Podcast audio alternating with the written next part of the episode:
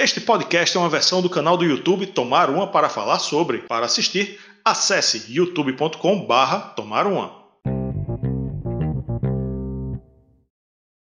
O death metal progressivo é um som que precisa de muita perseverança para compreender e apreciar. Por isso, hoje, vamos tomar uma para falar sobre The Sound of Perseverance do Death. Olá, amantes do bom e velho rock and roll. Eu sou Rafael Araújo e seja muito bem-vindo, muito bem-vinda a mais uma live aqui do meu, do seu, do nosso Tomar uma para falar sobre aqui direto de Recife, Pernambuco, a terra dos altos coqueiros. Esta live aqui, tradicionalmente, que falamos de fazemos resenhas faixa a faixa de grandes álbuns aí da história do rock. Hoje é terça-feira, né? Para quem está vendo essa live aqui, essa live ao vivo, até é meio redundante, né? Essa live ao vivo, no dia 29 de agosto de 2023, às 21 horas. É, talvez tenha notado que a gente está passando as resenhas para as terças-feiras, né? Era, era sempre na segunda, agora estamos, estamos colocando na terça. Eu acho que vamos fixar aí esse dia de terça-feira para as resenhas faixa a faixa. Então, vá se programando aí, deixar a segunda vaga né? A galera tá gostando mais da terça, então acho que a gente vai manter a terça, mas claro, dependendo aí da semana, a gente coloca em qualquer dia da semana, porque não tem problema, certo? A galera já tá chegando aqui, ó, Felipe Costa, Marcel Melo, o Herege, Uric, tá chegando por aqui, aqui, por aqui, aqui, tá? Eu tô o rei das redundâncias hoje. Olha aí, galera. Primeiramente, quero dizer que é o faixa faixa de número 171, 171 aqui, é muita resenha faixa faixa. A gente estava falando sobre isso hoje no nosso clube de membros, né, no, no, grupo do WhatsApp. E até os nossos membros não, não estão ligados em quantas resenhas a gente fez, né, em tanta variedade que a gente tem. É, eu esqueci quem foi agora, depois a galera pode me lembrar. Que, que ele disse: pô, vocês deviam fazer The Doors, Pink Floyd. Tem The Doors, tem o Morrison Hotel, tem Pink Floyd, tem dois do Pink Floyd. Tem o Division Bell e tem o Dark Side of the Moon. Né? Janis Joplin tem, Clube da Esquina tem, tem um bocado de coisa aqui. Procure aqui no canal a sua banda que, que você quer ver, uma resenha que talvez tenha. Talvez tenha mais de uma, mais duas, mais três, tem várias. Sei que do Death é a segunda. Eu nunca imaginei isso. eu vou até, eu vou até introduzir aqui nosso comentarista, que é membro do clube de membros também, e ele usou a prerrogativa de membro da categoria Metal God para escolher o tema desse episódio. Isso mesmo, ele, a reserva moral Cristiano Moura. Seja muito bem-vindo mais uma vez. Já diga aí por que você escolheu o boa noite, primeiramente, né? E bom dia, boa tarde, boa noite para quem veio do futuro também, para quem não está ao vivo. E já diga também por que você escolheu este do Death. Boa noite. Parecia um gaúcho falso agora falando. Meu Deus céu, coisa horrível. Boa noite, pessoal. Boa noite, Rafael. E bom momento a quem está acompanhando a versão gravada dessa live. É... Pato já começou. Here I am. Eu entendi a referência. Aí. Xamã foi, foi um dia desse. É, foi exatamente. É... Por que eu escolhi esse disco? Primeiro, porque é do cacete, que eu gosto pra caramba. É o quê? Pera, pera, pera, parou, parou. É o quê que tu gosta pra caramba? É do cacete e eu é gosto. É do cacete que tu gosta pra caramba. Não, aí tudo bem, você, tudo bem, aqui a gente é compreensível. Você está querendo levar as coisas por trás, eu não posso fazer nada. Nós somos pessoas inclusivas aqui, né? Sim, sim. Então, eu não tenho problema nenhum, não é meu caso, mas se você é da força LGBT, a força do arco-íris, sinta-se bem-vindo, tá? Que Rafael vai acolher você muito bem, inclusive. Sim, também. Tá? Hoje, inclusive, é o dia da. Me corrija aí se eu estiver errado, da visibilidade lésbica. Então, um abraço aí para todas as minhas amigas lésbicas do metal de todo o Brasil e do mundo. Digo mesmo, conheço lésbicas, são amigas, colegas de trabalho, conhecidas e pessoas que acompanham o canal que também se enquadram nesse, nesse espectro da sexualidade. Sintam-se abraçadas cordialmente por nós.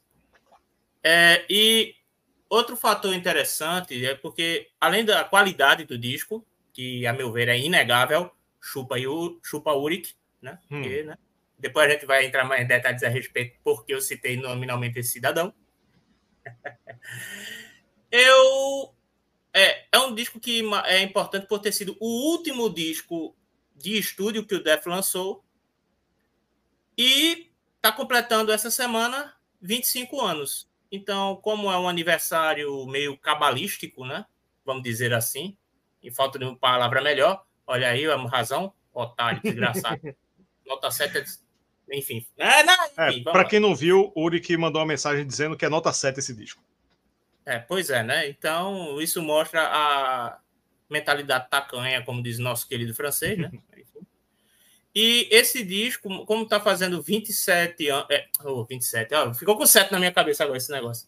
25 anos, eu achei que seria interessante tratar, porque é um aniversário que costuma ser lembrado. O pessoal gosta muito de fazer aniversários redondos múltiplos de 5. Então, tá aqui 25 anos dessa, dessa obra que muita gente considera a favorita. Então vamos ver aí né, ao, recorrer, ao decorrer da, da, da live como é que ficou essa avaliação de nossa parte. Da minha parte, eu estou adiantando que esse disco é foda, mas quão foda ele é, aí você vai ter que ficar até o final para descobrir. Pois é, e como eu estava dizendo, é, eu nunca imaginei que aqui no canal a gente ia ter duas resenhas do Death. Porque não, não, não é muito o meu, meu a minha linha de do metal, que eu costumo a, a escutar, nem a de Yuri. Yuri está por aqui, aqui já nos comentários. Então, o que é que a gente costuma fazer, né? Judas, Maiden, Maiden só um pouquinho, né? Metallica, só Black um Sabbath, né? só um pouquinho de Iron Maiden. E já a segunda do Death, tenho agora o The Sound of Perseverance e fizemos o Human por culpa de Cristiano também. E ainda por cima, tem uma lista Mais ou menos, né? É, é, porque foi tu que tava, mas não foi tu que escolheu. Foi. E... Eu, só, eu só estimulei. Foi. E tem Listening Party do Symbolic. Para quem Isso. não sabe o que é Listening Party, é uma festa, entre aspas, que a gente faz online aqui, uma conferência online com os membros do clube de membros. Essa conferência é gravada, a gente toca o disco, você ouve as músicas do disco, no, no podcast, porque isso vira um episódio de podcast. A gente comenta durante a execução do disco e termina a execução do disco, a gente continua debatendo sobre ele. É como se fosse um todo mundo tomando uma pessoalmente, ouvindo metal, que é basicamente o que a gente gosta de fazer, né? Então, é, se quiser ouvir as listening pares, são formatos, são é um formato exclusivo para podcast de áudio, porque chamam aqui agora podcast de vídeo, mas no meu entendimento é podcast de áudio ainda a batalha está perdida sobre o, o significado, mas é, é, isso, conteúdo exclusivamente de áudio. Se quiser participar, você tem que ser um membro do nosso clube de membros, que tem várias vantagens, está aí descrito na descrição. Uma, duas, a gente já falou, né? Participar das listas em pares e escolher tema de episódio, como o Cristiano fez hoje, né? O tem sorteio, vamos ter sorteio aqui hoje. Vamos já fazer o, o combo dos, dos das vantagens para membros. Temos sorteio ó, desses dois aqui, ó. O CD do, dos Mutantes e ACDC Rock or Bust. Tá lacradinho aí. Está na mão da reserva moral aí. Mostra aí, Cristiano. Olha, olha aí. Olha, oh capa lenticular.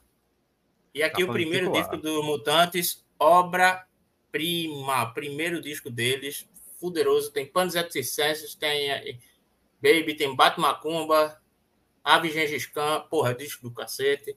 Esse aqui não é lá uma obra-prima, mas é um disco legal pra caralho. Sim, então... e tem o, o um, uma cereja do bolo do, pro colecionador, que é a capinha lenticular, né? Sim, o colecionador gosta muito exatamente. disso. Tá vendo aí? É. O que, é que, gente, que, é que o pessoal não faz, né? Pelos é. membros. Para concorrer, precisa ser membro da categoria Metal God. Hoje, a gente tem é, quatro concorrentes. Por quê? Sempre que um vai ganhando, ele sai da lista do sorteio para dar chance para o coleguinha, né, para os coleguinhas que ficaram. Então, quando zerar, e volta todo mundo. Tem quatro, quatro membros que ainda não ganharam o sorteio. Então, um desses quatro ganhará esses dois CDs. Deu, uma, deu um pigarro aqui no meio da frase. Que maravilha. é, afinal, depois de um dia inteiro de trabalho, nove horas da noite, ficar falando mais é, acaba dando umas falhadas mesmo, né? No, no, raciocínio e na voz. Mas é isso aí. A gente precisa que você ajude. Ajude aí você que está nos acompanhando. Mande superchat, seja membro, deixa like. Né? Ser membro é só vantagem e ajuda a gente a manter esse conteúdo aqui, essa máquina funcionando, essa máquina de metal aqui no, no, no YouTube, nos, nas plataformas digitais, enfim. E para finalizar aqui o nosso recadinho do Clube de Membros, essa oferta maravilhosa da Laursa Discos. 25% de desconto para quem for membro do Clube de Membros aqui do Tomaruma. Simplesmente a loja tem um acervo incrível. Vou colocar aqui até o, o, o site para você ver com seus próprios olhos, laursadiscos, laursadiscos.com.br. Entra lá que você vai ver que o acervo é muito bom. Eu coloquei aí na, nessa imagem alguns dos itens que são sensacionais. Pink Floyd, Amy Winehouse, uh, Ratos de Porão, Dorsal Atlântica, esse vinil amarelo. É Simplesmente... o 2012. O, como, é? como é o nome dele? É, 2012. Foi o primeiro disco da volta da Dorsal. Pronto. E para quem compra vinil, sabe que 25% de desconto é uma grande coisa, né? Um quarto do valor.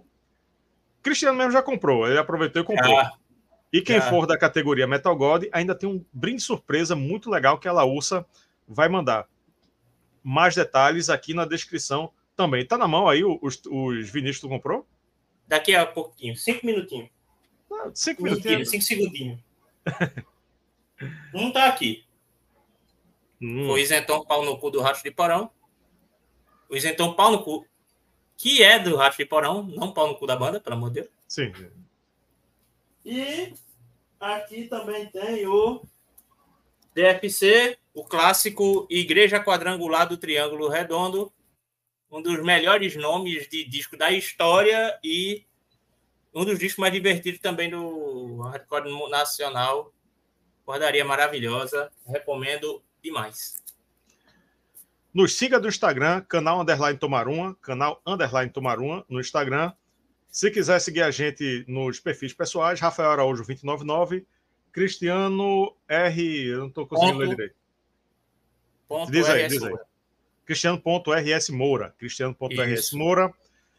E visite o nosso canal de cortes, Cortes do Tomarum Oficial youtube.com/barra Cortes do Tumarum Oficial, que tem lá nossos conteúdos separadinhos por tema. E é isso aí, recadinhos dados, recadinhos dados. Vamos fazer o sorteio no final da live. Aí os membros vão saber quem foi o mais recente ganhador. E vamos e vamos nessa, vamos nessa, Cristiano. Vou colocar a capinha Sound of Perseverance, do Death. Sétimo álbum de estúdio lançado dia 31 de agosto de 1998. Como o Cristiano disse agora há pouco, está completando 25 aninhos. Daqui a quinta-feira, né? A gente está na terça-feira, na quinta-feira, para quem está vendo ao vivo.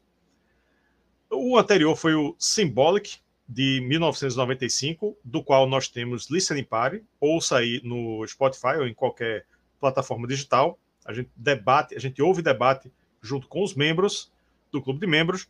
Produção de Jim Morris e Chuck Schuldner. Cristiano, Cristiano Moura.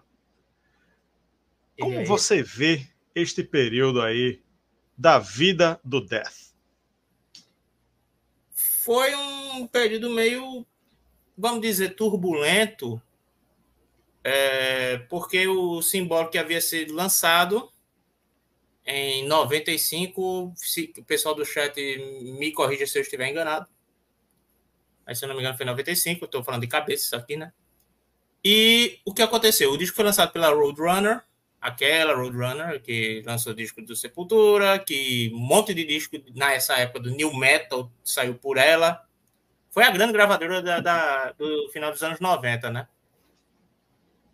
E o Death não foi muito bem promovido pela gravadora. O Symbolic é tinha um potencial para ser o disco mais, é, mais conhecido da banda. De certa forma é, até certo ponto. porque ele é o mais acessível, tinha mais potencial para chegar ao mainstream do metal. Mas isso não ocorreu. Muito por conta da falta de promoção devida por parte da gravadora. E também porque, quer queira, quer não, apesar de apesar da, da, da, acessibilidade do som do disco, ainda era um disco de death metal, né? Então, o vocal gutural acaba, pelo menos naquela época, afastando. A André Ficina confirmou, realmente foi em 95. Então, a banda não, é, é, não alcançou os objetivos de seu líder, Chuck Schuldiner, de ser uma banda bem mais conhecida. Então, seus sonhos foram frustrados aliados a um problema com a cena que ele já tinha, e também ao seu gênio forte. Hum.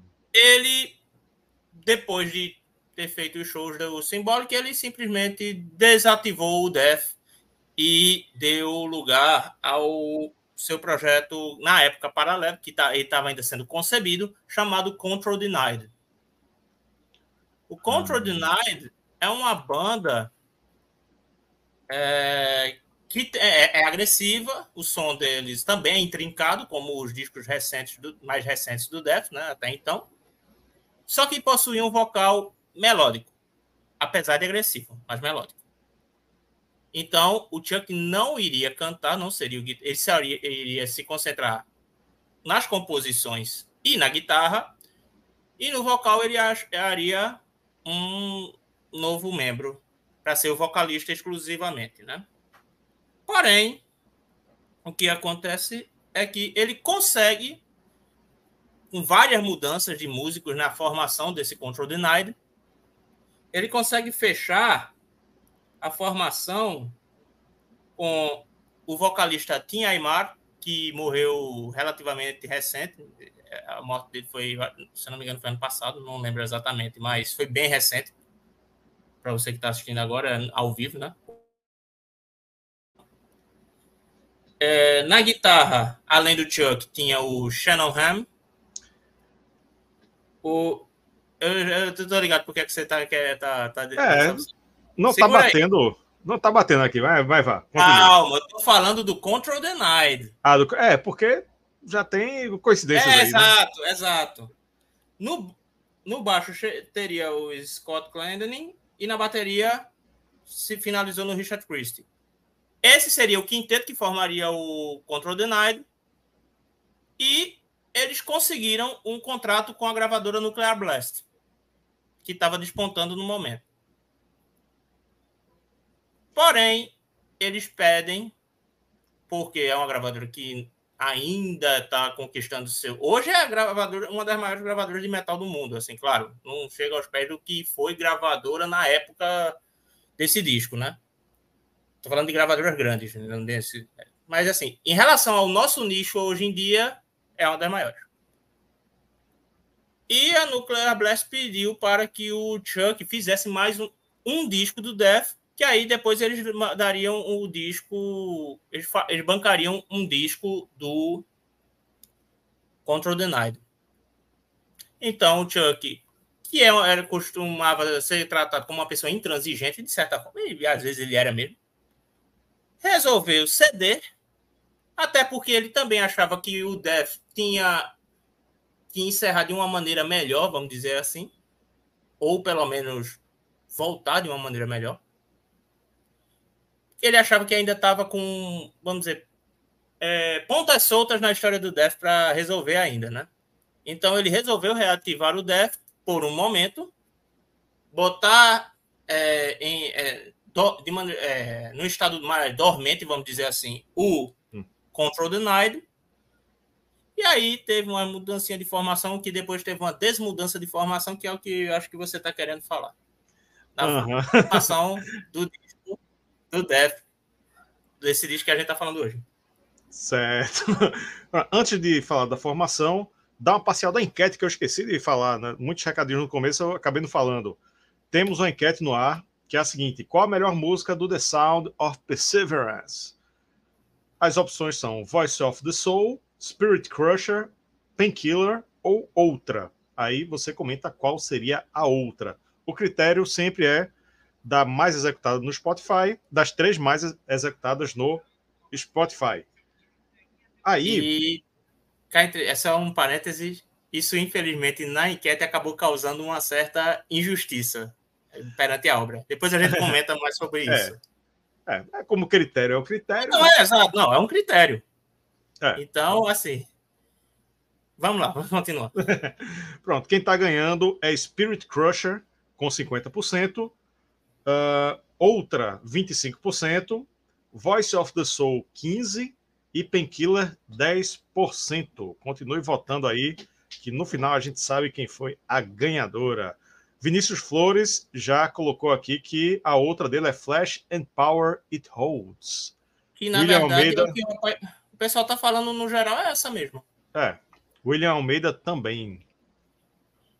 Isso aí. Vão votando, galera, e vão comentando. Não esqueça o like, não esqueça o superchat.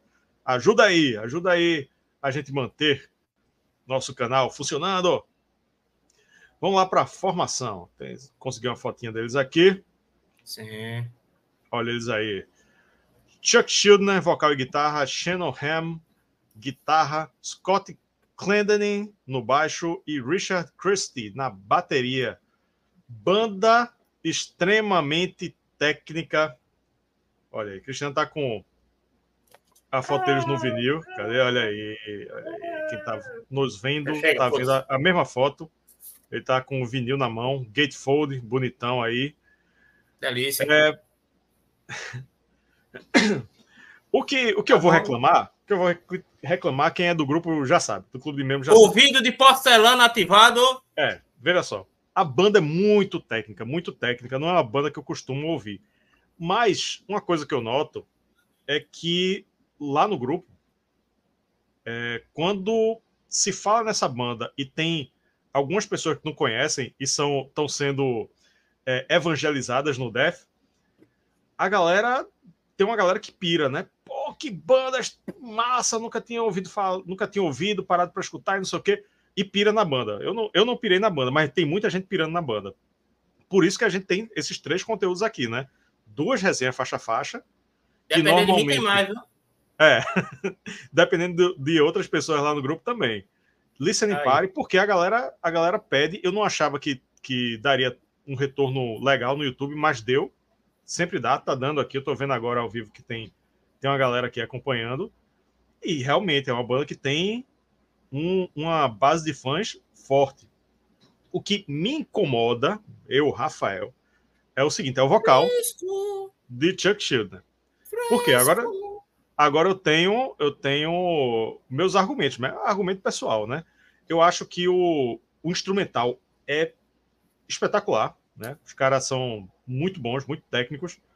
E agora, o vocal, não, não é que eu não goste do estilo de vocal dele. É, me lembrou Fernanda Lira, quando ela falou lá no Amplifica, no canal de Rafael Bittencourt, sobre o registro vocal que ela usa muito lá no Cripta, na Cripta, que é aquele registro de porta rangendo, né? Parece brincadeira, mas não, é aquele pronto. Ela faz, ela faz até esse, essa demonstração. E quando, quando ela canta, ela canta na, na cripta, ela usa muitas variações, né? No caso, no caso de Chuck Schuldner, ele só usa é, essa linha vocal do começo até o fim e eu gosto até, mas acaba me cansando, acaba me cansando. Mas isso é o meu gosto aqui. O Pati aqui tá dizendo, como assim? O vocal? Não, é, mas é, é gosto, né? É gosto. Eu tenho, eu tenho restrições. Não, não é ouvir uma música solta. Uma Spirit Crusher. Ou, ouço Spirit Crusher sozinha, pô, massa, não sei o quê. Mas quando eu ouço outra, outra, outra, outra, outra, outra, já dá aquela, cansada. Mas isso eu, isso eu. Para fazer uma, uma comparação, Fabio Leone, Leone, ele mesmo, do o mago do Angra, ele mesmo diz que a voz de André Matos cansa ele, a voz de Tária também cansa ele. Ele não consegue ouvir várias músicas de, de André Matos cantando, nem de Tária. Né? Não é o meu caso, mas é o meu caso com o, a voz de. o estilo de cantar de Chuck Schuldner. Aí, isso aí é que eu estou contextualizando. Não quer dizer que seja ruim, que seja bom, mas é o que eu percebo. O que eu percebo que me incomoda o meu gosto pessoal. Tá, em relação a cansar, eu não vou nem entrar muito, porque o Chuck, ele é, como eu disse na outra resenha, né? O Chuck, ele fundou uma das bandas que é pedra angular do death metal. Então, tudo que veio depois veio dele, veio do Possessed, veio do Morbid Angel, né? Então, beleza. Mas eu acho que ele passa muito bem a ideia, como o Marcel está dizendo. Se quiser ler o comentário aí dele. Marcel Melo, o herege, está dizendo aqui. Acho que Chuck era um dos poucos, era um dos poucos vocalistas de metal extremo que não era apenas um cantor, mas também um intérprete. Ele passava sentimento no vocal agressivo. Exato. Então, é, ele passava muito bem as ideias do que ele queria dizer nas letras, né? Agora, algo que é de chamar a atenção é que esse disco tem um registro vocal mais diferente de toda a carreira do, do Def, né? Porque o Chuck aqui ele não usa os guturais graves, como você percebeu no, no Human e no Symbolic, né? Ele usa vocais guturais mais rasgados, mais agudos. A porta Isso rangendo. Tem... O registro da é, porta rangendo. Seria, é, Pronto. Seria o que a, a, a, analogia utilizada pela Fernanda Lira da porta rangente de ser o gutural agudo, né? o gutural mais rasgado. Isso, segundo ele, foi mais inspirado na, nos berros, não os berros de nota lá em cima que eu falo, mas os berros mais guturais do Rob Halford, onde? No Painkiller. Que, inclusive, já comentando para quem nunca se ligou nesse disco, essa painkiller que está sendo listada aí é a painkiller do, do Judas Priest, deixando ainda mais evidente a inspiração do Chuck nessa época. Ele já estava um pouco cansado de fazer gutural grave. Na verdade, ele já já estava desistindo de ser vocalista, na verdade, e queria alguém para cantar melódico para ele. Mas como ele resolveu ceder e gravar mais um disco do Death, ele resolveu assim fazer, mas de, de uma maneira diferente. Gutural, mas é um gutural diferente. É, sobre a banda, Rafael, tu, tu queria falar, fazer algum comentário? Não, não. Beleza. É, sobre a banda, quando você tá me estranhando, é justamente isso. Ele pegou. É, você pode pensar logo de cara, ué, então ele pegou o Control Denied e só fez botar o vocalista para é, escanteado, né? Vamos dizer, deixar ele honro, como é que é? Aguardando, né? Uhum. Não foi bem assim, porque na verdade o, o, o baixista desse disco deveria ter sido o Steve de Giorgio, que já havia sido baixista do Death. Porém, o que aconteceu foi que o Death ele ia fazer um show no Dynamo Open Air em Eindhoven, lá na Holanda. É um, é um festival bem famoso, né? Que acontece, não sei se ainda acontece, mas acontecia muito na época. E ia ser em maio, antes do disco sair. Antes do disco sair, né? E o Steve de Giorgio ele não iria poder se apresentar nessa época. Como seria a primeira é, apresentação do Death com, nessa fase, antes da gravação, do, antes da gravação não, do lançamento do disco. Então eles conversaram e ficou acertado que o Steve de Giorgio não faria mais parte do Def, porque o Chuck queria apresentar a formação do disco nesse show. E nesse show que inclusive ele toca duas músicas que ainda não haviam saído, que era Spirit Crusher e Flash and the Power It Holds. Então ele chama de volta para tocar com ele o Scott Clendening, que tinha também sido escanteado para essa é, para acontecer esse disco do Death. Então é por isso que na verdade não é exatamente que é é e não é o o, o Control Denied sem o Tim Aymar no vocal. E quando o disco, quando terminou a, é, é, a turnê desse disco, quando eles fizeram a turnê tudo, e ele encerrou, mesmo que temporariamente a gente não sabe ainda, porque infelizmente depois do lançamento do disco do Control Denied, o Chuck faleceu, então a gente não sabe se o Def ia voltar ou não.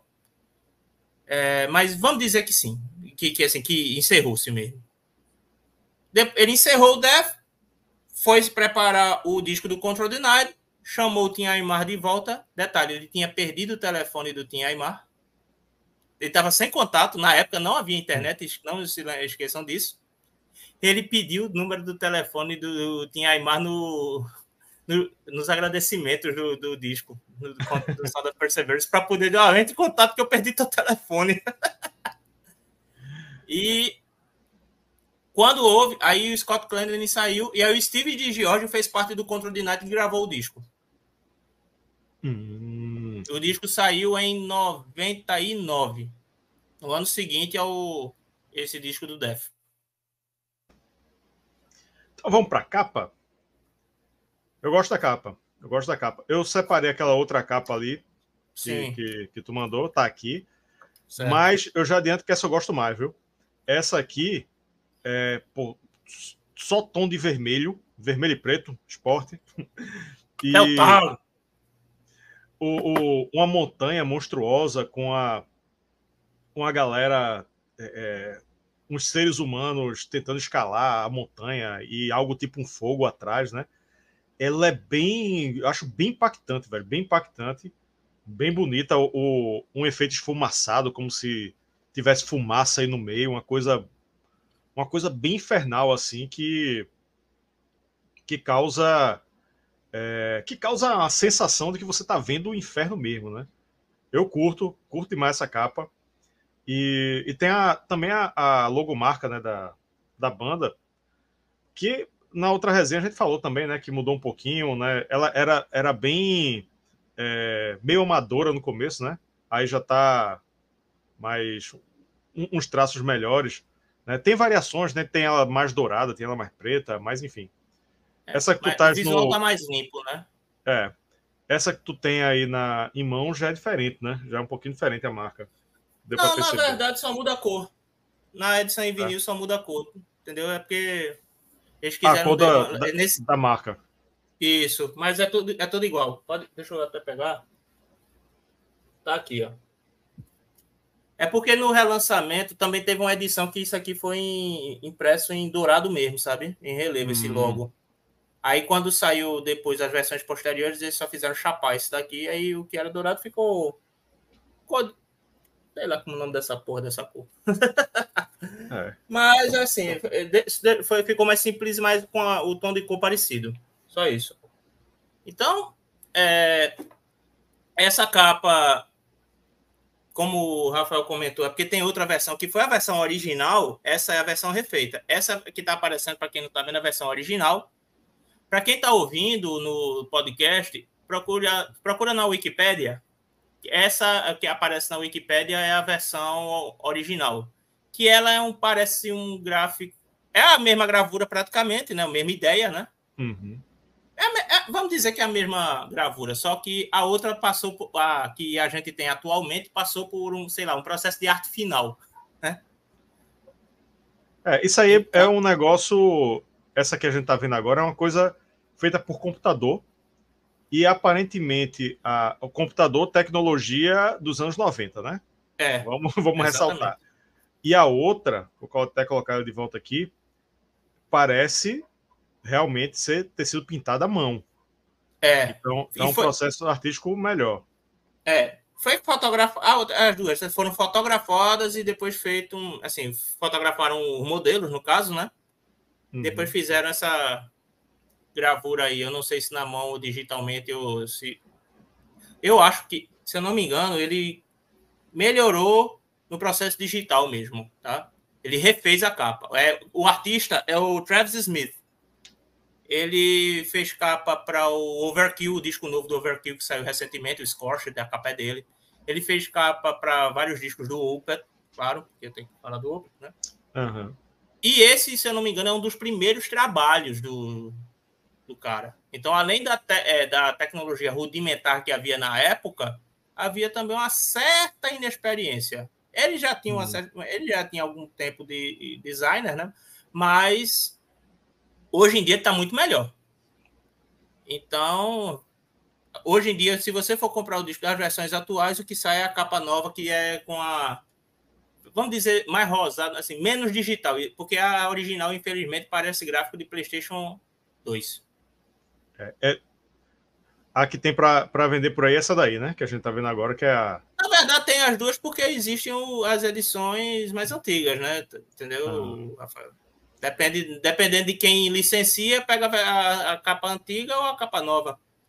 Uhum. Mas é assim, se você for comprar a original que está saindo agora pela Relapse Records, a capa é essa atual aí, que você mostrou primeiro, e que realmente é bem melhor do que a versão original. Sim, com certeza. Com certeza. Antes do hum. faixa-faixa. Ah.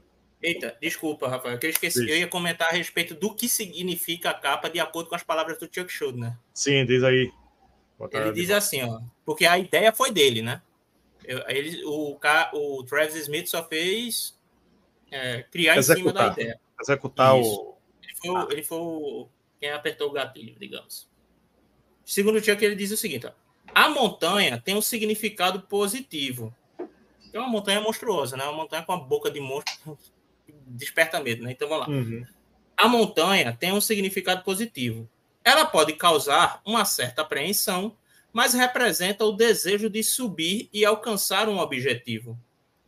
Pode ser que você caia algumas vezes enquanto tenta, mas sempre vai se levantar. Algumas pessoas estão na base, outras no meio, outras quase no topo.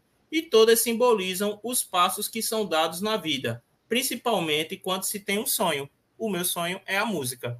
Então, é, fechando as aspas dele, o que acontece é que isso reflete o conceito do título, o som da perseverança, né? E reflete o que ele é, é, é, tipo o sonho musical do Chuck, que é ascender ainda mais né? e deixar, de certa forma, deixar de ser somente uma banda cult para ser uma banda mais conhecida. E também reflete muito do que é cantado nas faixas desse álbum. Pronto, agora encerrou a capa sobre a capa, não tem mais o que falar. Pode? Pronto. Capítulo capa encerrado. Capa muito bonita, é, volto a dizer. E vamos para o faixa faixa. Tem alguma observação, curiosidade, informação antes do faixa faixa? Não, agora eu tenho é, assim, curiosidades, mas são mais em relação a algumas faixas, então eu vou deixar para quando for cada faixa mesmo. Então, chegou a hora do faixa faixa. São nove músicas, todas escritas, escritas por Chuck Schuldiner, menos o cover do Judas Priest, num total de 56 minutos e 17 segundos. Começando com Scavenger of Human Sorrow, Carniceiro da Tristeza Humana. Olha o título, né? Já abre o disco com a, com a faixa bastante percussiva e mostrando a pegada jazzística que vai ser evidente em todo o disco. Todos os músicos, né, como eu disse agora há pouco, demonstram muita técnica e o vocal, aquilo que eu já disse, né? É, é o que me tira um pouco de tempo em relação às músicas, né? Que me afasta um pouquinho. Mas funciona, funciona. Não funciona tanto para mim. É, são várias quebras de ritmo e uma delas é muito brusca, né? Ali depois dos três minutos, para tudo, entra só o baixo e vai escalando para o peso novamente. No refrão, eles optam por uma sonoridade mais thrash metal, raiz. E boa abertura, uma boa música. Assim, eu vou adiantar logo, porque uma, uma coisa que vai ser chovendo no molhado é falar a respeito da competência dos caras. Os arranjos são maravilhosos, totalmente intrincados. Esse disco não é tão fácil de escutar, porque realmente ele é, ele é bem mais progressivo. É, a gente tinha até debatido, Rafael, quando a gente falou do Hillman, né? Que eu falei assim, ele, o, que o Hillman puxa para o lado bem mais jazz, né? Até por causa, principalmente do, do baterista do disco, que é o Sean Reinhardt. Aqui, a gente pode dizer que esse disco é um disco de prog metal. Esse aqui é bem mais prog metal. Claro, vai ter elemento de jazz, porque o rock progressivo tem elementos de jazz, mas aqui uhum. ele não é tão jazzístico quanto o Hillman. Esse aqui ele é mais pro, progressivo na veia. E. Opa, só deixa eu abrir um parêntese aqui, a, a, mandar um abraço pro meu primo Humberto, cara, Betinho, velho, valeu aí. Nem é chegado no som, viu? Mas vai conferir aqui. Um abraço, Olha meu irmão. Valeu, velho. Mas vamos lá. É, e, e, esse disco, ele sempre vai. O Chuck gosta muito de escrever sobre sofrimento, sobre dor, de um aspecto positivo. Não é uma. Apesar do título, o carniceiro, né? Não é carniceiro estilo death metal tradicional, falar de, de, de bagaceira, sangue. Não. Aí ele que está dizendo é que é um cara que é uma, uma pessoa aproveitadora da dor e do sofrimento alheio. Então, isso pode falar, por exemplo, de líderes religiosos, pode falar de apresentadores de TV sensacionalistas, jornalistas sensacionalistas, é, exploradores de trabalho forçado. Então, todo esse tipo de gente que se vale, se alimenta da dor alheia, é que é criticado nessa letra.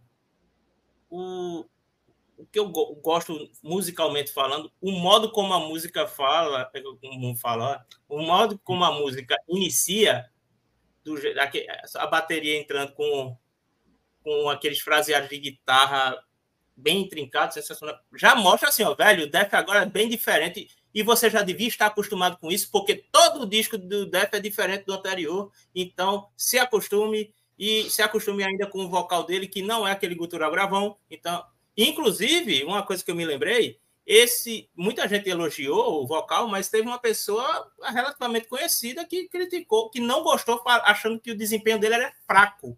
Foi nem que lhe incomoda. Hum. Você foi pior que você. Olha aí. e, foi o dono do Blabbermouth, é Boro, Borovoy Kriegin, se não me engano o nome dele. Na época ele disse odiou o disco por conta do vocal do Chuck, porque ele achou que ele nunca cantou de uma maneira tão fraca na vida dele. Eu discordo totalmente. Eu acho que ele desempenha um papel sensacional e entrega muito bem o que a música pede. É, foi a proposta que ele apresentou, né? Foi uma escolha estética aí da que ele apresentou na voz. É, nessa, nessa ocasião. Parcial da enquete. Qual a melhor música do The Sound of Perseverance? Spirit Crusher está ganhando com 35%, mas outra está se aproximando, está com 26%, e Voice of the Soul está empatada com Painkiller no terceiro lugar. Vá votando aí na nossa enquete. Essa outra a gente pode já achar, já dizer que é Flash and the Power It Holds, que é o pessoal que está comentando do arrodo dela, né? É. Mas aí. Né? Não, mas aí, assim, é claro, tem, tem outras ainda. Quem quiser votar nas outras, pode ficar à vontade de comentar no chat, por favor, porque senão a gente vai admitir que é essa. É. Deixa o like, galera. Não, não custa lembrar. Sim, custa lembrar. bem lembrado. Deixa o like. Precisamos de engajamento. Precisamos de engajamento. Faixa 2, Bite the Pain. Morda a dor. Aqui ele segue na linha extremamente técnica, né? O disco todo, abusando das mudanças de andamento Nessa eu notei uma influência de música clássica. Claro que deve ter em todas as músicas também né, na, na composição, mas aqui eu achei um pouco mais forte né, nas bases de guitarra e principalmente quando terminam os versos. A guitarra faz um riff que eu logo imagino sendo tocado aí por uma orquestra. Né, um, uma, uma parada, não estou comparando, né, mas uma parada meio Malmsteen, né, de, de tocar guitarra como se fosse um, uma peça de música clássica. E também uma faixa bem legal concordo. Essa daí já é, ela também fala de dor, mas ela já tem um, um jeito mais para cima. Seria algo como uma autoajuda, né? Que fala morder a dor. Por que ele fala morder a dor? E você que tem mente suja já pode estar tá pensando merda. Não você, Rafael. Muito embora Sim. isso poderia acontecer, né? mas basicamente é o seguinte: é alguém que está dizendo que não vai ser vencido pela dor. Tanto que ele diz que ele, vai, ele, não vai, ele não vai ceder. Aí ele diz: I'll bite the pain. Eu morderei a dor. Ou seja, A dor vai vir para mim e eu vou botar ela, botar para fuder nela, tá? Então a ideia aqui é realmente a perseverança de você não se deixar vencer pelo, pelos perrengues que você vai passar ao longo da sua vida. A faixa entre cada já ela já é um pouquinho mais acessível do que a anterior, né? Uhum. Eu, eu noto, mas a abordagem de música clássica faz sentido. É, é, eu entendi a comparação com o Malmsteen, né? Porque é o jeito dele, assim, é como se fizesse na guitarra o que seria feito num violino, vamos dizer, de um virtuose, né? Faz sentido. Ah, Chuck, porra, Chuck é um guitarrista genial. Infelizmente, por se tratar de um cara que fazia death metal, fazia death metal, pessoal. Se é death metal puro e simples ou um death metal mais puxado para o prog, mais, mais técnico, mais melódico, enfim, não, não deixa de ser death metal, assim como essas bandas não deixam de ser metal, como um geral. É... Por se tratar de death metal, eu acho que ele acaba sendo subestimado por muita gente que não curte metal mais extremo, né? Aí acaba. É, o desempenho dele como músico acaba sendo negligenciado, sendo que, porra, o cara é um gênio. E o outro guitarrista, o Shannon Ham, ele também toca pra cacete. Só que, assim, enquanto ele, o, quando você vai ver a, a, o encarte, ele diz, ó, solo de fulano, solo de ciclano. Então, solo do Schuldner, solo do Ham. Então, o solo do Ham são mais vigorosos, mais selvagens, enquanto o solo do Chuck Schuldner é mais caprichado, mais refinado, vamos dizer assim. Uhum. Ó, Henrique Lira, que é membro do nosso clube de membros, está lembrando aqui que a técnica do gutural que a gente falou, é, o nome é fry ou basal. Hum, boa. Que a, a técnica do, da porta rangendo, né? É só uma maneira de entender, né? Mas é o Sim. famoso Fry. Fry é que é, é, mais conhecido como Fry. Ou Basal também. Ele tá dizendo aqui que, que Chuck era um gênio, né? Era um gênio, né? Era um boletrista e, enfim, era um cara foda. Sim. E que se foi cedo também. É uma pena. Uh, passamos de Baita Pain Faixa 3, Spirit Crusher, triturador de espíritos ou esmagador de espíritos. Essa me chamou a atenção pelos, pelo fato deles terem, de eles terem optado pela simplicidade na parte do refrão. Né? Porque é tudo tão intrincado, tudo tão Sim. complexo, mas no refrão eles vão pro, pro simples, né? o mais simples possível. Né? A música vem na complexidade sempre, mas quando chega no refrão, cai no death metal mais básico possível com o vocal cantando em cima das notas, né? E é também, eu acho que é uma, uma música mais acessível do disco. Eu diria que entre as músicas, eu já vou dar um spoiler, né? É, entre as músicas que envolvem vocal, eu acho que é a minha preferida que tem vocal. É, talvez pelo fato de isso mostra quanto você é ouvido de porcelana, porque eu já entendi o que você quer dizer. Mas, assim, em relação ao vocal, realmente, eu acho que aqui ele, ele varia mais. Ele tem mais nuances nesse, nessa música. Uhum. É, esse, essa música é o único single do disco. Foi a única música de trabalho. E eu lembro que quando eu falei no outro vídeo, no disco, no, a resenha do Hilma, eu falei que tinha somente dois clipes na carreira do, do, do Death, que era o Lack of Comprehension do Human e The Philosopher do Individual Thought Patterns. Na verdade, tem três. Só que é porque esse o clipe da música Spirit Crusher foi, na verdade, é o trecho do show é, no Dynamo Open Air. Então, a gente pode dizer que eles só gravaram dois discos, mas foram lançados três.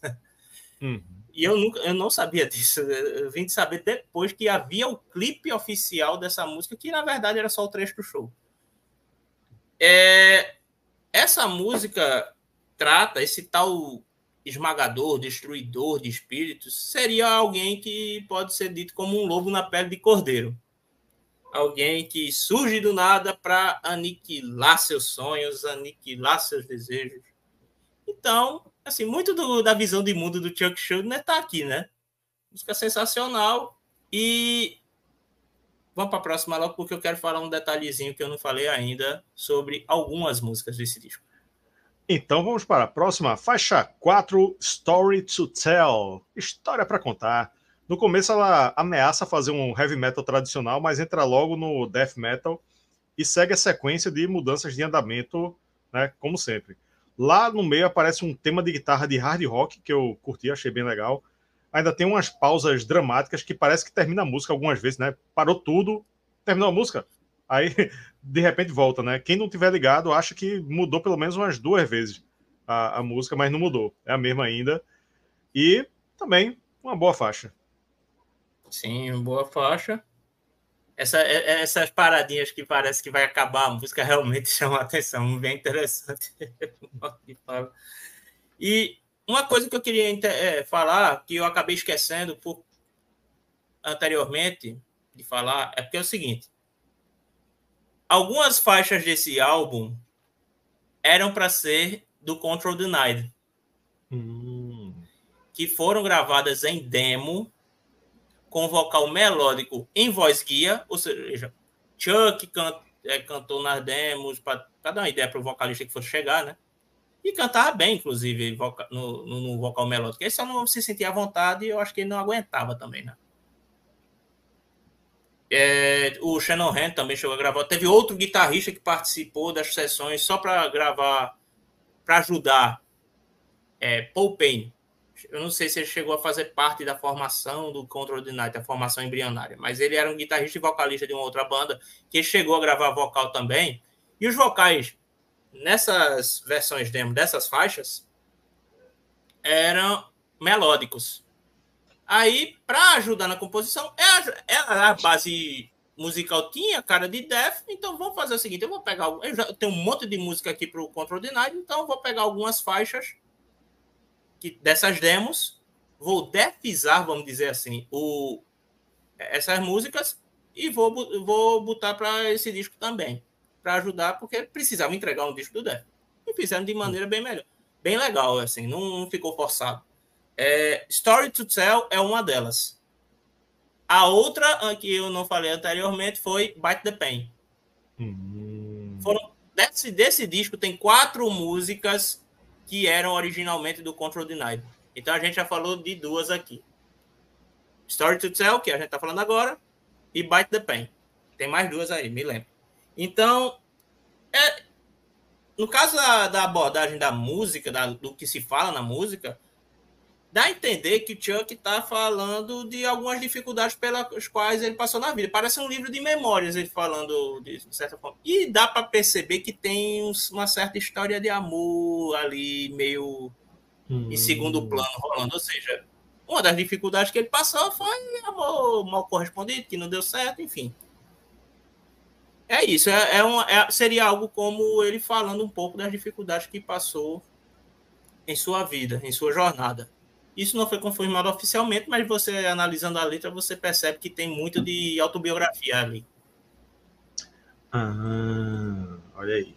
Então vamos para essa que está tá sendo falada aqui nos, nos nossos comentários como a preferida aqui de quem está votando, votando outra na enquete, né? Como a melhor do disco. Faixa 5, Flash and the Power It Holds. Né? Carne e o poder que detém. Essa traz uma boa dose de thrash metal entre as várias quebras de ritmo. Acho que por, por essa característica um pouco thrash, ela é mais é, também acessível, né? E chama atenção. Um, é, guardadas as devidas proporções. Sim, claro, né? claro. Eu entendi realmente. É. E chama atenção uma longa sessão instrumental bem sombria, onde o baixo faz a base e a guitarra fica só fazendo um freestyle por cima. Essa parte é muito legal. Muito legal. Eu curti também. Curti essa música e essa parte aí específica eu achei muito massa.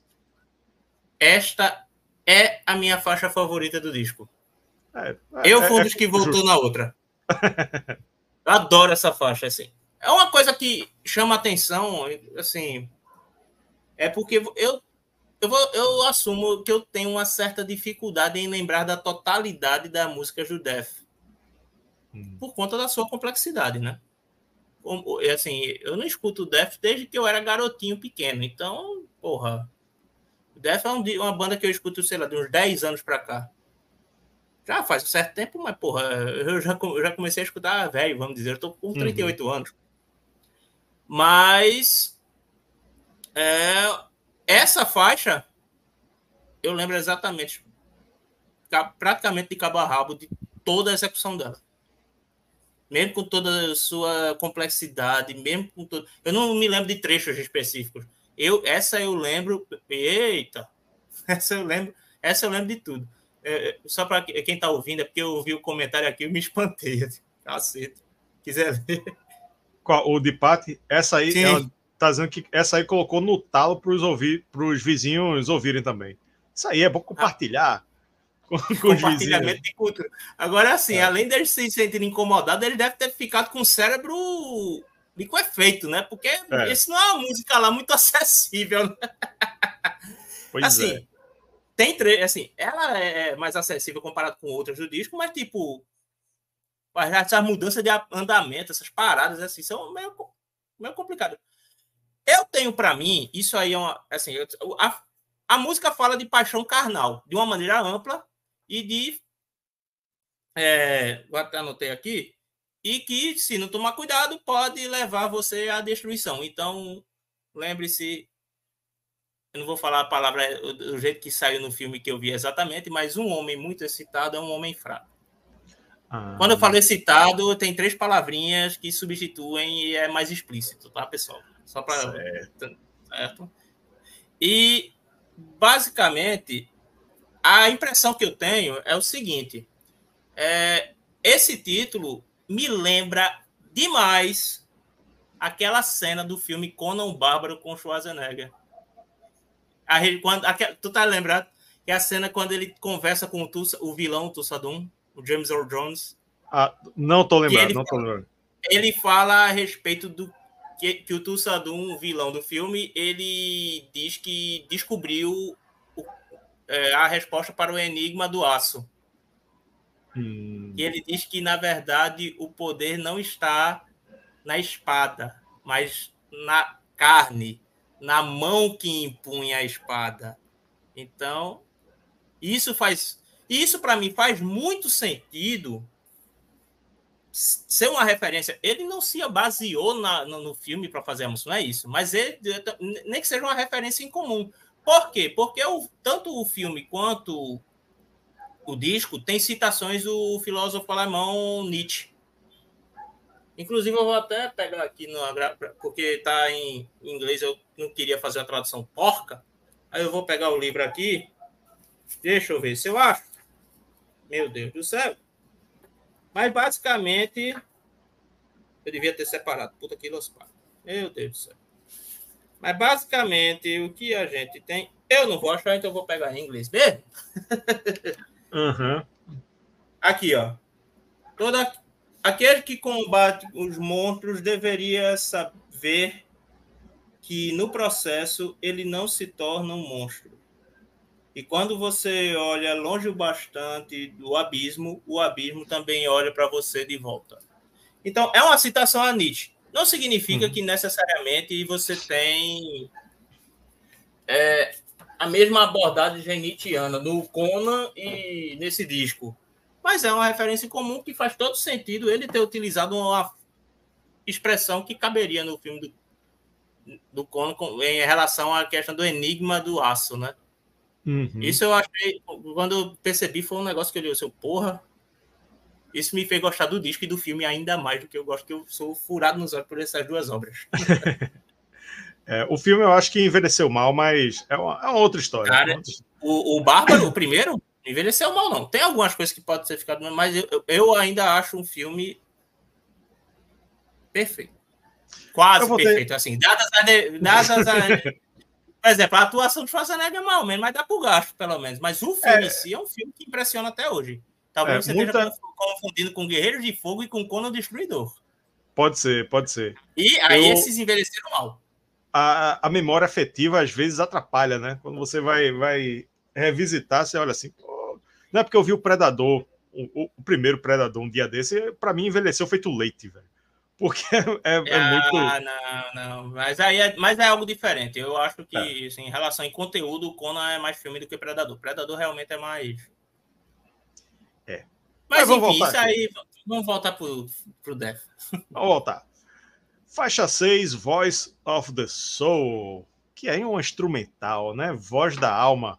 Ela começa com um belo dedilhado de violão, acompanhado de um solo de guitarra. Um minuto depois, o violão começa a fazer uma batida e as duas guitarras fazem um duelo entre si. Aí o violão, ora faz base, ora faz dedilhado, sempre com um solo de guitarra por cima. Faixa muito boa, disparada mais executada do disco no Spotify. Por que será? Por que será? E a minha favorita também, porque não tem. É por causa dos ouvidos de Barcelona feito tu, velho. Eu tenho vogal. Mas, mas, enfim, gosto é gosto. Gosto é gosto. E aí? O que é, é que tu acha dela? É, não sei, não. Eu acho um absurdo ela ser mais executada, apesar da qualidade que é fuderosa. Na verdade, isso aí, olha só que música maravilhosa. Ah, mas essa. Mas ouça, porque não tem vocal, não. Ah, então eu escuto. As Rafaelete da vida aí, que. Uhum. Olha, puta que pariu. Eu, eu fico com raiva, porque, infelizmente, apesar da qualidade, é, não, não, representa exatamente o que é o disco, entendeu? Esse é o problema, a meu ver. E não estou dizendo que é o que você está fazendo, tá? De analisar, não, porque essa música é a mais executada. Não tem nada a ver com ser melhor. Pode ser melhor para você ou não. Mas na verdade ela é melhor porque é mais acessível, já que não tem vocal nem bateria. É uma uhum. execução de violão e guitarra, entendeu? Agora, é foda. É do caralho. É maravilhosa. Isso aí eu não tenho como negar. Mas não, pra mim não representa o disco, não representa o Def, assim. É, é só uma, uma faceta, né? Mas, enfim.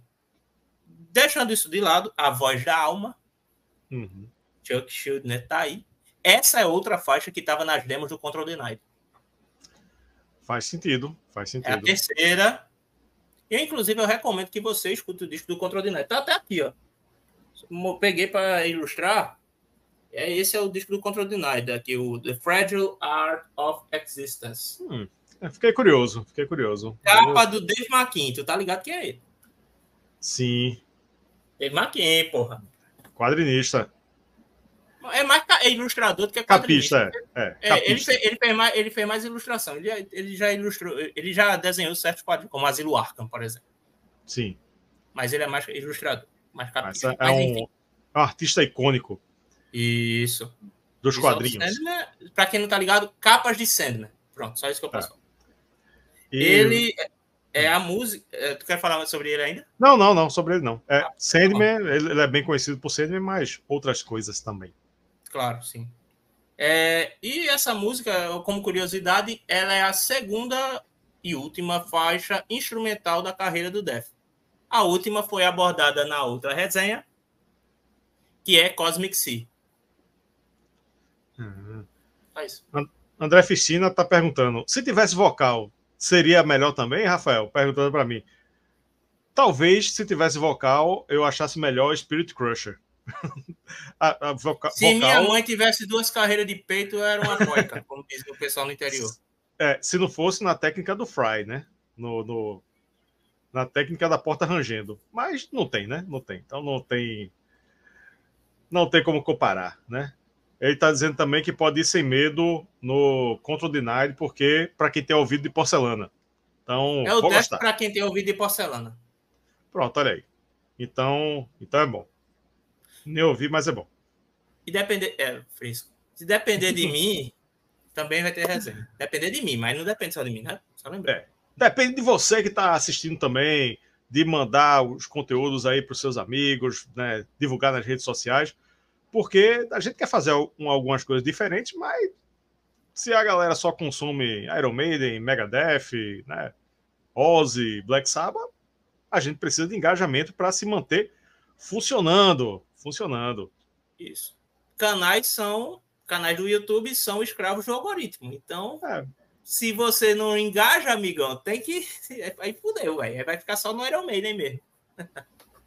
É, Pato está dizendo que também não gostava, mas evoluiu. É isso aí. Tá Quem aí? sabe eu evoluo também, que nem um Pokémon. Não, porque então... a sua porcelana já rachou. não, dá para evoluir. Agora, para quem está ligado, o troféu da Fórmula 1 da corrida passada, que Lando, Lando Norris quebrou de Max Verstappen foi consertado, que era um, uma, um troféu de porcelana. Né? Ele bateu, bateu no chão com é, referência de Fórmula 1 no, no, no Death Metal. Ele bateu com champanhe assim perto, caiu o troféu de porcelana. Mas aí, um, um troféu que custava não sei quantos milhões. Para consertar, foram dezenas de milhares de euros. É. Foi um, um valor absurdo para construir o, o, o, troféu. Troféu de uma corrida, viu? Não é nem do campeonato, de uma corrida. E outros, outros milhares aí de euros para consertar. Então, porcelana tem, tem como consertar e como ajeitar ainda. Então, agora, faixa 7. To forgive is to suffer. Aí, é, é, perdoar, perdoar sofrer. é sofrer. Perdoar é sofrer. É porque eu. eu é por causa do true, né? É. Não, é porque eu, eu colei errado aqui o negócio.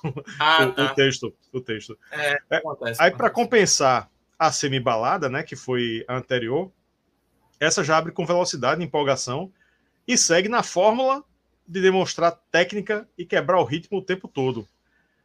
A essa altura, a essa altura do campeonato aqui, faixa 7, né, é já fica meio, não estou dizendo que é ruim, mas já fica meio manjado, entendeu?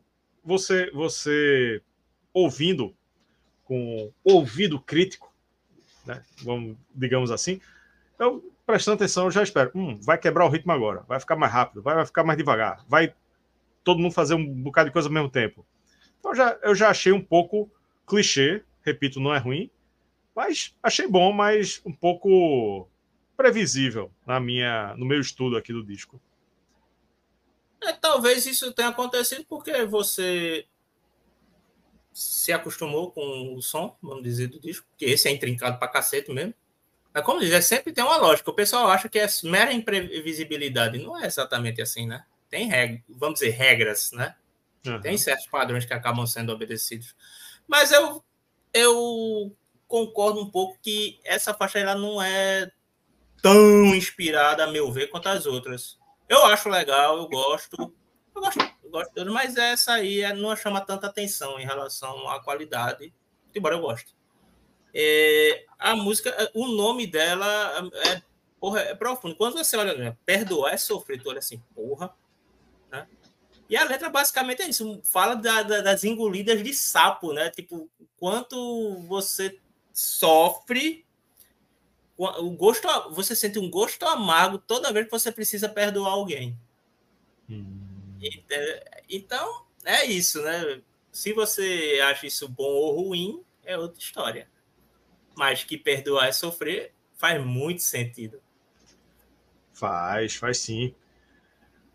Aí, agora a penúltima, né? Vamos para a penúltima.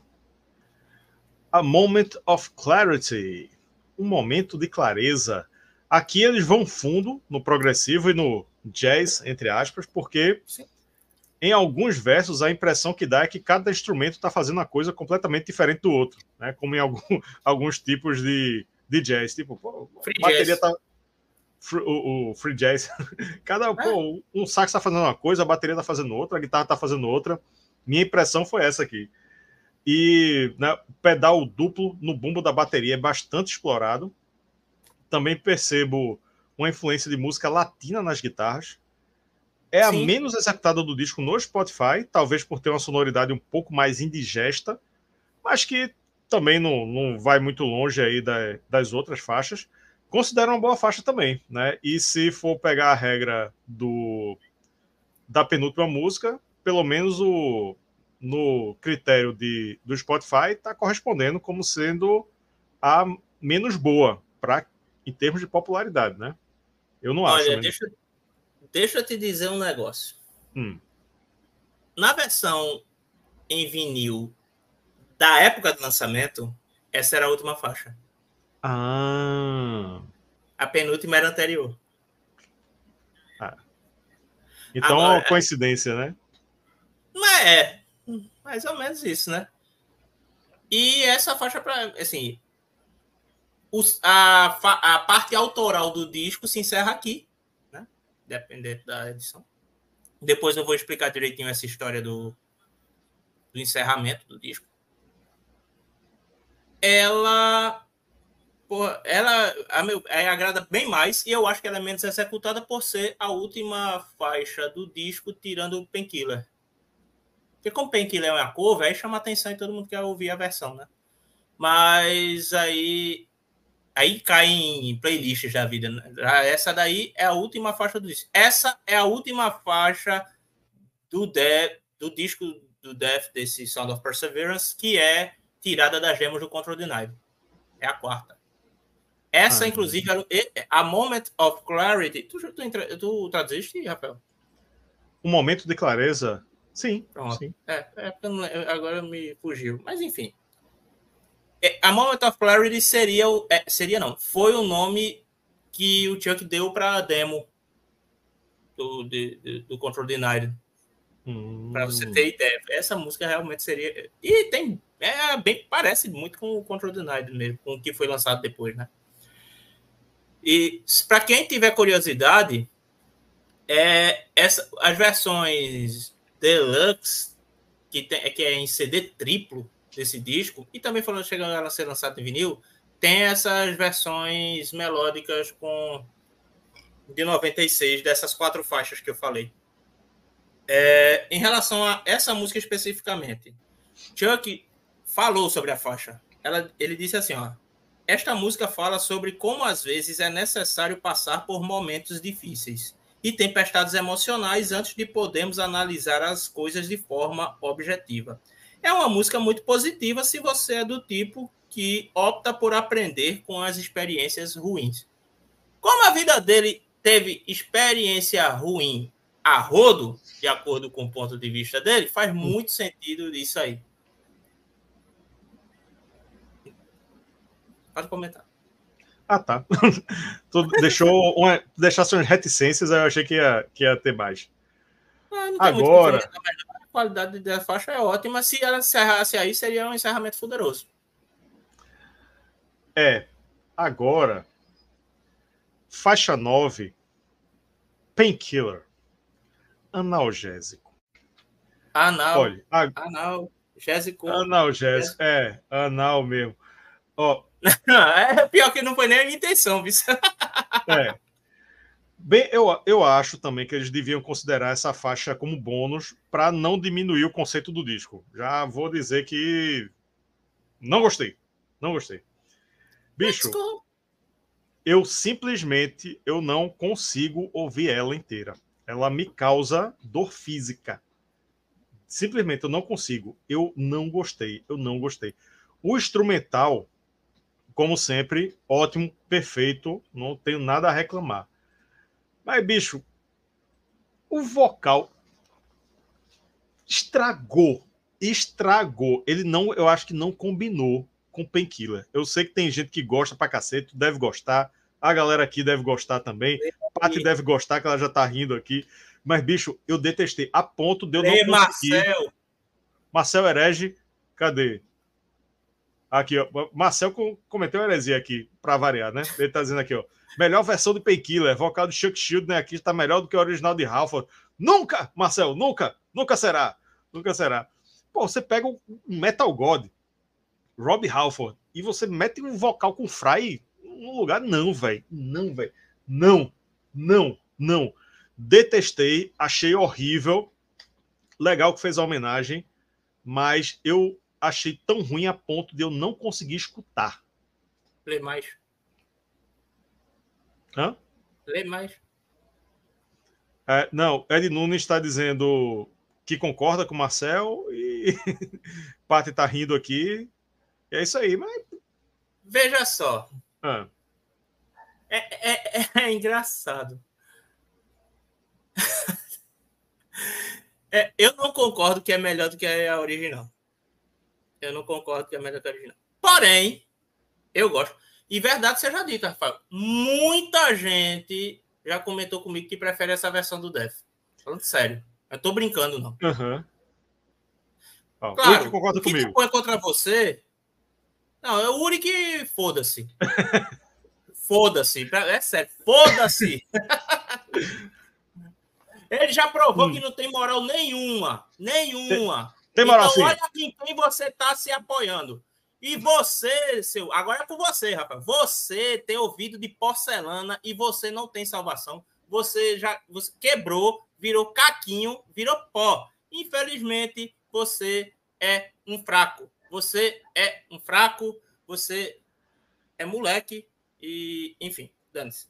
É... Um disco inteiro de porta rangendo, porra. Não, tem que ter, pegar um WD-40 aí, um, um, um White Lube. Mas vá, continue, continue. Eu, eu, eu não, não consigo nem falar dessa versão de Painkiller, porque não. Ah, tudo bem, se você elege como melhor, um dos melhores de um ano, um disco que tem um cover de um vocal do Iron Maiden, é ok. É! Só para. É, enfim. É. não, olha, o disco de cover do. Ó, Fichina, o disco de cover do Six Feet Under é, não, não dá. Aí realmente é. Pelo amor de Deus. Aí realmente não rola. Sim, mas o que, é que você acha dessa de Painkiller? Eu gosto, mas eu acho que ela é desnecessária para o disco. Isso para mim é fato. Ah, isso aí é, eu concordo. Ela a, é. A existência dela. Vai, vai. Vai pra puta que pariu, vai. Olha, é, o problema é assim. Um exemplo, o que acontece? É, é God of Thunder é, é, foi gravado no Hilma, mas como bônus e não saiu normalmente, então nem é considerada, né? God of Thunder. Eu prefiro a versão do Painkiller. Eu prefiro a é, exato. Eu prefiro a versão do Painkiller que o Death fez, a versão do God of Thunder que o que o Death fez no, na época do Hilma. Apesar daquela ser a minha formação preferida. Mas eu não acho que comprometa, eu gosto, mas em, é, aqui você nota naquela ponte do no finalzinho que fala, This is the painkiller. Você nota o vocal melódico que o Chuck Schuldner tinha receio em usar, né? Mas ele usa nesse trechinho você consegue ter uma ideia de como é se você não ouvir as demos que ele canta no do Control Denied, né? É, é porque o negócio é o seguinte, Rafael. Essa faixa era para ser a faixa bônus do Japão. Certo? Uhum. Tanto que, como eu comentei com você, na versão Invisinil original, nessa versão atual não, é, é, ela tá. Mas na versão original era um disco simples e terminava em A Moment of Clarity. Que, a meu ver, eu concordo que seria um final melhor. Tá? E nesse caso, é, o que aconteceu foi que a Nuclear Blast pediu assim, ó, vamos fazer o seguinte, vamos botar essa música na versão regular do disco mesmo, em CD, no caso, né? Na uhum. versão em vinil não, porque até porque não caberia num disco simples. Até caberia, mas ia ficar aquele som merda, né? Então, aí na versão em CD entrou. Era uma versão exclusiva da seria do Japão, mas acabou sendo uma versão exclusiva da versão em CD. Por isso que ela não conta como faixa bônus. Mas ela é, é, interessante. Como ele fala tanto de dor, faz sentido ter uma música sobre analgésico no final, né? Uhum. É. Agora, como o Rafael tem ouvido de porcelana, ele teve problema com o efeito colateral e o analgésico causou dor ao invés de fazer passar dor. Não, quebrou, quebrou a porcelana tudinho. Fazer o quê? Paciência, vocês não têm salvação, mas vai, esse é o segundo dos sete discos desse, dessa banda a ser resenhada aqui. Por favor, engajem, que eu estou dizendo aqui, o compromisso é meu. Vamos ter todo o disco do Def resenhado aqui. Caralho. É, depende do desempenho desse aqui, hein? Depende do desempenho desse aqui. Não adianta, né, não adianta flopar, não adianta flopar. Até para irritar Rafael, que tem ouvido de porcelana e frescura com vocal cultural. Beijo. É, o não, vocal cultural eu gosto. Mas ah, o... tá, tá bom, teu cu. Sim, não, não, não, não todos, não em todo momento, mas sim, sim. Mas é, a gente só está fazendo essa hoje porque a do Hilma deu, deu bem, ah, deu uma uhum. repercussão boa, deu, chegou uma galera boa aí, né? Então, as, os próximos conteúdos de extremo, né, tanto do Death quanto de de repente alguma outra banda extrema, depende de como o desempenho dos vídeos sobre metal extremo é, aconteçam, né? Se não acontecer um bom desempenho, a gente não tem mais o que fazer, né? Pois é. Vai ficar falando do Iron Maiden aqui pro resto da vida. Olha, só lembrando que o Iron Maiden tá acabando a discografia para abordar, né? É. é. Ó, é, Gui tá dizendo, Rafael, eu gostaria de deixar meu agradecimento ao Cristiano por atender meu pedido de fazer o faixa-faixa desse álbum. Olha aí, olha aí. Olha, não foi nada, mas eu devo assumir, meu querido Gui, que o fato de você ter pedido foi coincidência, tá? Porque o que acontece, Rafael, eu vou explicar. Eu hum. fui, curiosidade, eu fui acessar a resenha anterior do Human, né? Aí tinha lá um comentário dele falando: olha, vai. É, de, anos, de anos atrás, dizendo: olha, gosta, gostaria de ter que também fizesse a do Sound of Perseverance. Aí eu, aí eu, eu respondi depois de anos, mas na verdade porque eu só ver esse comentário recente. Foi mal, mas tipo, que bom que pelo menos seu desejo foi atendido, mesmo que indiretamente, porque na verdade eu só satisfiz uma vontade minha e de companheiros do Boteco. Um abraço, seus lindos, com exceção do Uric, que ele é um amigo nota 7. É, William Almeida está dizendo, é boa assim, mas realmente poderia encerrar o disco em A Moment of Clarity. Tem Sim. mais cara de fim de disco. Ele está falando sobre o cover Painkiller do Judas Priest. Finalizando a enquete, qual a melhor faixa do The Sound of Perseverance? Quem ganhou foi Spirit Crusher, com 35%. Em segundo lugar ficou Outra, que a maioria votou naquela que eu esqueci já qual é o nome. Flash and the Power It Holds. Essa aí mesmo. E em terceiro lugar, Voice of the Soul empatada com Painkiller, que para mim foi um sim, Painkiller foi uma heresia nesse disco. Então, então vamos para o grande momento do episódio, o momento em que vamos julgar o Sound of Perseverance do Death com a nota de 0 a 10. Para você que não sabe como funciona, eu dou a nota de 0 a 10. Cristiano Moura dá uma nota de 0 a 10 o clube de membros dá uma nota de 0 a 10, a gente tira a média aqui e essa fica a nota do disco. O nota que vai ficar para os anais do Tomaruma como a nota definitiva do disco. Clube de membros, como eu disse, é fã do Def. É, com exceção minha de, de Não, estou falando, é de Uric. Você não é Uric, do clube de membros. Você é... Uric já deu nota 7 e a nota dele contou, viu? Ele botou, deu nota 7 mesmo. Foi a menor nota. Foi. Mas o clube de membros curtiu e a média ficou 9,3. 9,3. Chupa, Uric! Mas dele contou. Ah, não, só, não só foi a mais baixa, como foi considerado, de acordo com a gente chama na estatística, de outlier. Foi tão fora da curva que praticamente não interferiu, tá ligado? Sim. Na média. Paty tá Porque dizendo pessoal... aqui. É, tá dizendo que também a melhor é Flash and the Power It Holds. Né? Realmente. É, os critérios do Spotify eh, de popularidade não, não englobaram ela, que a galera tá gostando. Sim. Ter, é, terminou aí o, o não, de xingar a Uric? Não, não, eu vou continuar no grupo. Relaxa. Tá.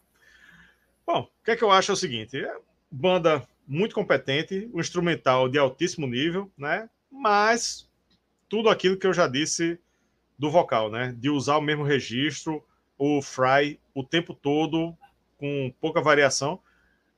Para mim, não, né, repito, né, escutar uma ou duas músicas, beleza, mas quando vai repetindo, o, o vocal me cansa. Não é que eu não goste do Fry, porque eu gosto de Cripta, por exemplo, e na cripta, como a própria Fernanda falou, né, é, exemplificou a técnica do fry, do a porta rangendo e tudo mais. Houve Fernanda cantando. Ela, Você só gosta ela... de cultura do mulher, na verdade. Coincidentemente. Coincidentemente, né? Sou fã do Arch Enemy, do, do Nervosa, do, do, de, da cripta. Mas você vê, houve cripta, você vê uma variação vocal maior, né? Mas isso aí gosta quem quiser, né? E o... as músicas são todas boas, né? independente do que eu acho ou não. Eu indo pelo olhar criterioso, todas são boas, 100% são boas. E tem uma, uma ofensa pessoal que foi Painkiller. Né? Ali eu me ofendi com Painkiller. Então, com, afastando um pouquinho do meu gosto pessoal, né? por todos esses, esses critérios aí, essas observações, a minha nota vai ser nota 8.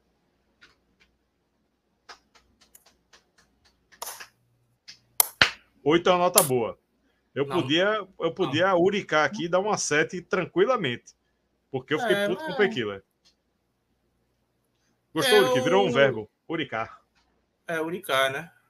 Dá uma nota injusta.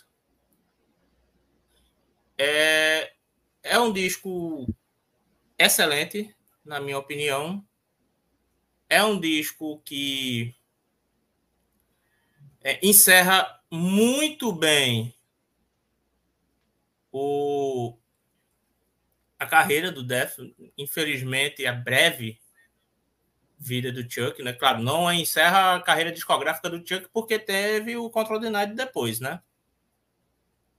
E por, eu tenho senões em relação a, claro, ao fato de ter Painkiller, por mais que eu tenha gostado da.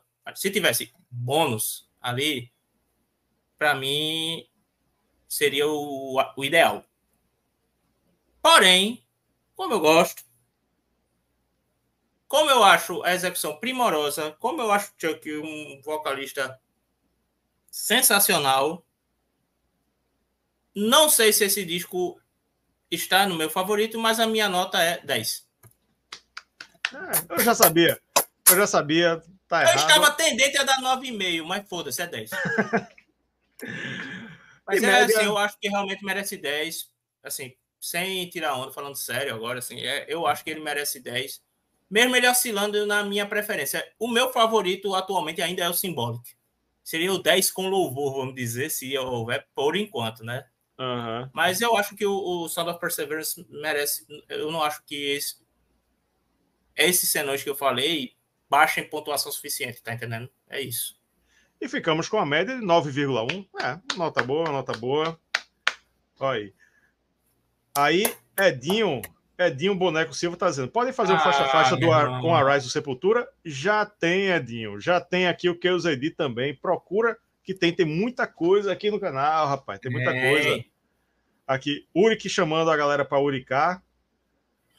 Luiz Francisco pedindo faixa Comentário faixa nota do... 7 de Uric, né? É. Luiz Francisco pedindo faixa faixa do Cripta.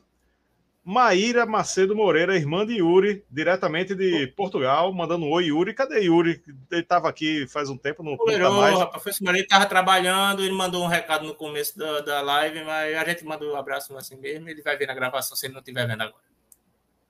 Isso aí, William Almeida está dizendo que o próximo poderia ser o Symbolic ou Individual Thought Patterns, né? Depende, Patterns. depende se esse aqui for bem e o mas Symbolic tem Listening Party, então já é alguma coisa. Sim. O indivíduo e... seria interessante por conta dos 30 anos. Mas eu, mas eu acho que foi mais interessante fazer o do, do Sound mesmo, que por causa dos 25, por todo esse contexto, seria, foi mais interessante falar dele, eu acho. Mas o indivíduo também. Na verdade, sem, é, sem ser passional, eu acho que todos do Def têm potencial para virar faixa-faixas interessantes. Eu não sei a questão de audiência, né? Mas em relação ao histórico da, dos discos, eu acho que vale a pena falar. Marcel Melo, o Herege, tá perguntando: Rafael, Chuck é o Kai Hansen do Death Metal? Não, acho que não, acho que não. Não, Dentro... não, é... Não, acho eu, que... eu concordo, não é não. É. Não, não, é, não é não. Sabe que, eu, sabe que eu acho que vocês death, iriam... Do Death Metal, ele tá, tá ok. Ok é foda, né? Filha da puta. Ó, é, é assim, eu acho que você acharia o Kai Hansen do Death Metal o cara do Six Feet Under, que é o Chris Barnes. Foi o vocalista original do Cannibal Corpse. Ele saiu no quarto disco, aí entrou o, o maravilhoso George Fisher o seu pescoço maravilhoso, o seu vocal maravilhoso. E ele fundou o Six Feet Under. Aí eu acho que no Six Feet Under, eu acho que você não ia gostar muito do desempenho dele, não. Hum, certo. Galera, lembrando, 25% se você for membro aqui do Tomaruma, 25% de desconto na Laursa Discos. Cada disco massa. Veja lá no, no site laursadiscos.com.br, laursadiscos.com.br. O acervo lá é sensacional, muita coisa boa e 25% de desconto para quem compra vinil, velho. É muita coisa, muita coisa. Basta você ser membro aqui do canal. Os detalhes estão na descrição. Quem for da categoria Metal God ganha um brinde surpresa. Não esqueça também deixar o like, mandar super chat, que a gente precisa aproveitar e colocar a foto também aqui da nossa galera, dos nossos membros do clube de membros.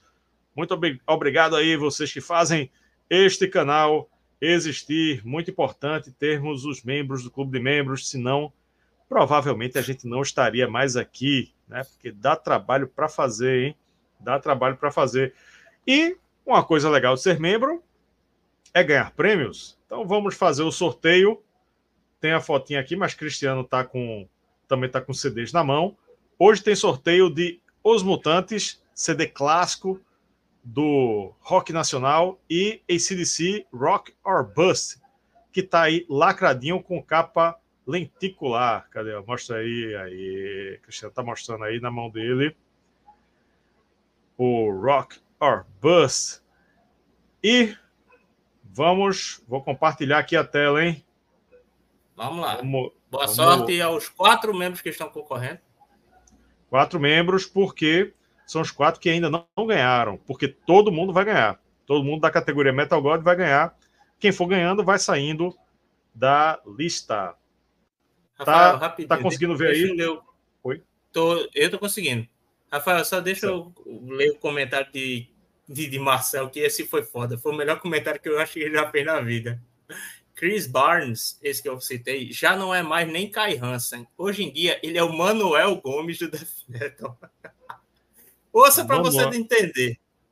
Manuel Gomes Mano... é o caneta azul, tá? Não. Não, pô. Caneta azul é Manuel, Manuel Gomes? Manuel Gomes. Ah, não, tô confundindo com João Gomes. É, João Gomes. Não, João Gomes. É, é outro, é outro. E, por acaso, um parêntese aqui: se alguém souber qual é o talento do, do, de Manuel Gomes, o Caneta Azul, por favor, me informe. Porque, por, assim, nada contra o, o, o cara, mas qual é o talento? Porque ele é um personagem interessante.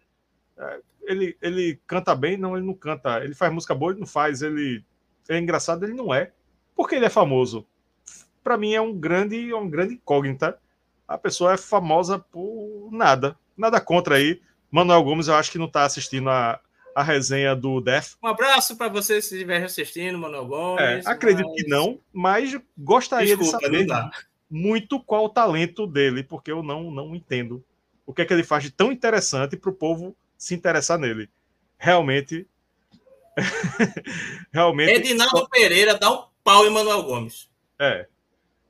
Pronto, vai ter em outro canal aí que Rodrigo Guzmão está dizendo que se comenta tudo, podem ser que achem uma utilidade para Manuel Gomes. Vamos fazer o sorteio, vamos fazer o sorteio.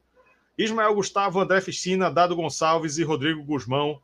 Ele mesmo que acabou de comentar. André Ficina que também está aqui. Né? Só Ismael que não está aqui, né? Dado Gonçalves também está aqui. Vamos ver quem é que vai ganhar. Capaz de ser Ismael, só porque ele não está, só porque ele não está.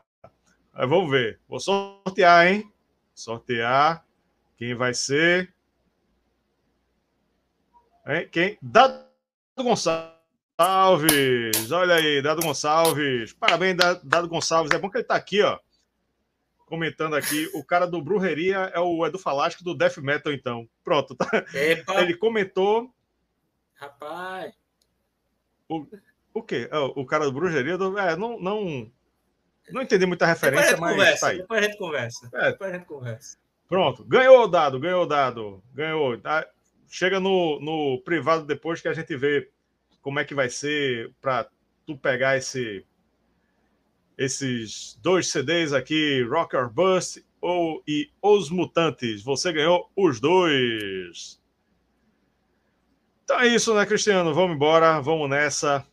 Muito obrigado aí a quem nos acompanhou nessa jornada do death metal progressivo aqui no canal. Se você quiser mais death metal progressivo, quiser mais conteúdos, né? Se inscreva aqui no canal, seja membro, você pode escolher tema de episódio.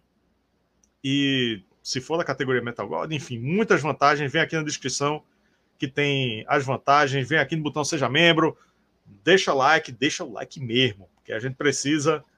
E é isso aí. Cristiano Moura, algum recado final aqui para a galera? Em primeiro lugar, cuidado com os cacófatos, porque se for da, se for da categoria Metal God é sacanagem. É, se estiver inscrito na categoria Metal God. É, vamos esclarecer isso para não pensarem que é ofensa. É. Se bem que, por causa do Penqueira, eu acho que ele estava querendo se foda o Cristiano Metal God aqui, né? É. Mas, porra, pô, agradecer a oportunidade de falar de um disco clássico a seu modo, na, na semana de aniversário dele, né? Hoje a gente está fazendo essa live, daqui a dois dias é o aniversário de 25 anos do lançamento desse disco. Então o timing foi bem legal. Eu espero que isso, inclusive, gere resultados desse, dessa live nas buscas do pessoal que for procurar a respeito do disco. Agradecer mais uma vez ao pessoal que assistiu até o momento. É, até a Uri, que em sua participação nota 7. E é isso. É, vamos lá, pessoal. Procure uma dica para você. Primeiro, se você ainda não deixou o seu joinha, seu like, ainda está em tempo, por favor, deixa o joinha para quem para que agora que a live vai ser encerrada, que ela fique mais acessível facilmente no YouTube, né? Por causa do engajamento. E é isso. Vamos procurar ver a, a, as resenhas do Tomar Uma. Procure na busca Tomar Uma disco tal. Talvez tenha. Tem Arise, tem Clube da Esquina, tem Blackwater Park do Opeth, tem Amy Winehouse, não necessariamente. Não, é, tem faixa-faixa da Amy Winehouse ou é só o um comentário sobre o é show? É o discografia comentada. Isso. O que tem faixa-faixa é Alanis Morissette, lembrei agora. É. Tem Alanis Morissette, tem James Joplin, o Pearl. Então, Muita gente. coisa. Rock nacional, tem tem um bocado de coisa, tem. Isso. Não tem só Iron Maiden nesse canal. Não tem só Iron Maiden nesse canal. Pois Agora, é. se não engajar Você... com as outras coisas, só vai ter Iron Maiden mesmo. Vamos passar. Aí, falar Iron Maiden E não vai ter mais faixa a faixa, porque os discos estão acabando, né? Só faltam tá dois. É. Só falta dois. E um, e um já vai daqui a pouco, hein? Já vou dizendo, Exato. já vai daqui a pouco. Já a próxima, Exato. já digo a próxima. Eu vou dizer logo, é a próxima já? Já é a próxima mesmo? Já é para engajar. Dance of Death do Iron Maiden vai completar 20 aninhos, ele é de 2003. Dia agora em setembro ele completa 20 aninhos. Então, vamos pegar aquele disco da capa maravilhosa, capa mais horrenda que existe na discografia do Iron Maiden, talvez na discografia do heavy metal não tenha uma capa pior que essa. Olha aí. Porra, essa é para se fuder. Para vocês se assustarem. A original do Sound of Perseverance é melhor do que essa merda. Pronto. Vamos falar do Dance of Death. Mas of. Death do Maiden. É isso aí, galera. É isso aí, galera. Vamos, vo vamos voltar semana que vem com Iron Maiden, que vocês gostam tanto. Beleza? Até a próxima. Tchau!